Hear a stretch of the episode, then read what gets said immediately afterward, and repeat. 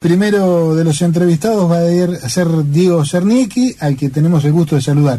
Muy buenos días, Diego. Buenos días, ¿cómo andan ustedes? Muy bien, muy bien. Te saludamos Claudio Angelini y Daniel Guerín, acá de FM Ondas. Lo que nos interesa conocer es eh, que nos cuentes qué están haciendo y puntualmente dónde, geográficamente, de acá de Bahía Blanca, y bueno, ¿y cómo evaluás que ha sido el año en este trabajo militante que han estado haciendo?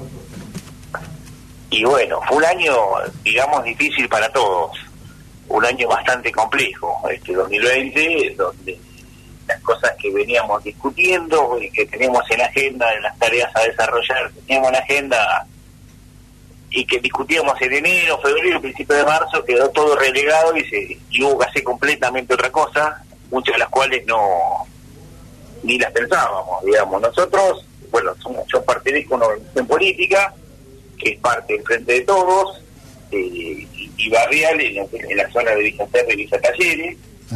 Ahí tenemos un compañero que, digamos, fue elegido presidente eh, eh, el año anterior, fue elegido presidente de la sociedad de fomento y agarramos una sociedad de fomento destrozada, con el pecho agujereado, y la pusimos en marcha y la empezamos a trabajar. Arrancamos al principio pre-pandemia con tareas de apoyo escolar, campines y cuestiones más eh, eh, vinculadas a lo que es la, problemática de los jubilados. El tema de la pandemia y la, y la situación de aislamiento social y de la desaparición de todas las changas y de todas las áreas de construcción y de todo tipo de changas que padeció y padece todavía en gran parte la, la, población de la, de la zona donde estábamos trabajando, eh, nos obligó a concentrarnos en el armado de una olla popular.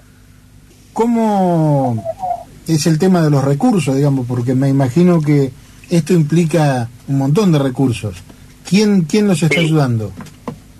Lo que se nos ocurrió fue a través de, digamos, realizar compras de y, compra y venta de verduras en, forma comunitaria, con lo cual eh, hacíamos un doble circuito, digamos, por un lado generamos bolsones de fruta y verdura a precios eh, muy económicos para una población de clase media golpeada por la pandemia, pero todavía con algún recurso, que con su compra colaboraba solidariamente con el mantenimiento de la olla popular para la gente que estaba aún peor que no tenía posibilidad de comprar nada. Entonces fue el doble circuito. Empezamos a armar los combos de fruta y verdura, a venderlos y con el producto de esas ventas comprábamos los alimentos secos y el resto de las cosas que llevaba la olla. Eh, ese es más o menos el circuito de Digo, ya han ¿tienen, ¿tienen o han tenido algún apoyo desde el gobierno municipal?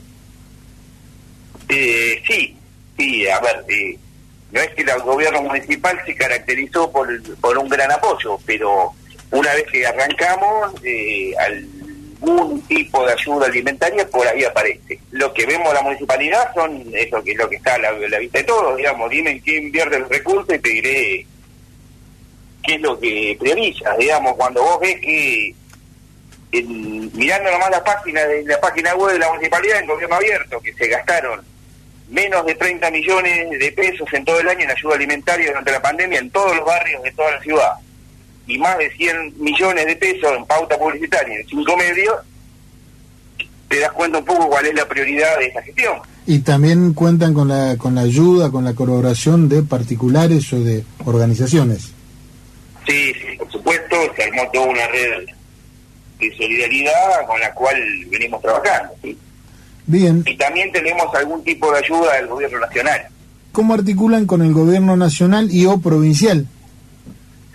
Bueno, somos parte de una federación de cooperativas que tiene que recibimos un, un subsidio, digamos, para el tema de alimentos frescos, para la parte de los frescos exclusivamente, que no son las verduras tampoco, que tal el pollo, la carne.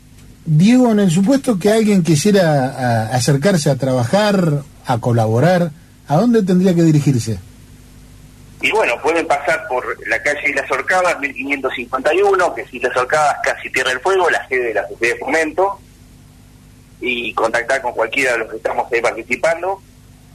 O sea, más allá de la olla, también estamos queriendo articular una cooperativa de trabajo, hay mucha mano de obra de la construcción desocupada, eh, a la cual estamos queriendo brindarle también algún tipo de contención y apoyo desde esta y, salida laboral alternativa desde esta cooperativa.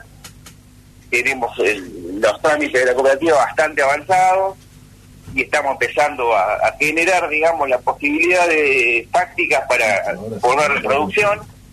Bueno, Diego, eh, solamente agradecerte a vos, en nombre tuyo, a todos los compañeros que están militando y trabajando, eh, agradecértelo enormemente, tal como lo reconoció el presidente en el acto de ayer, eh, y bueno, y mandarte fuerza y energía para que el año que viene sigan laburando así. Bueno, muchísimas gracias y saludos para todos ahí en la radio.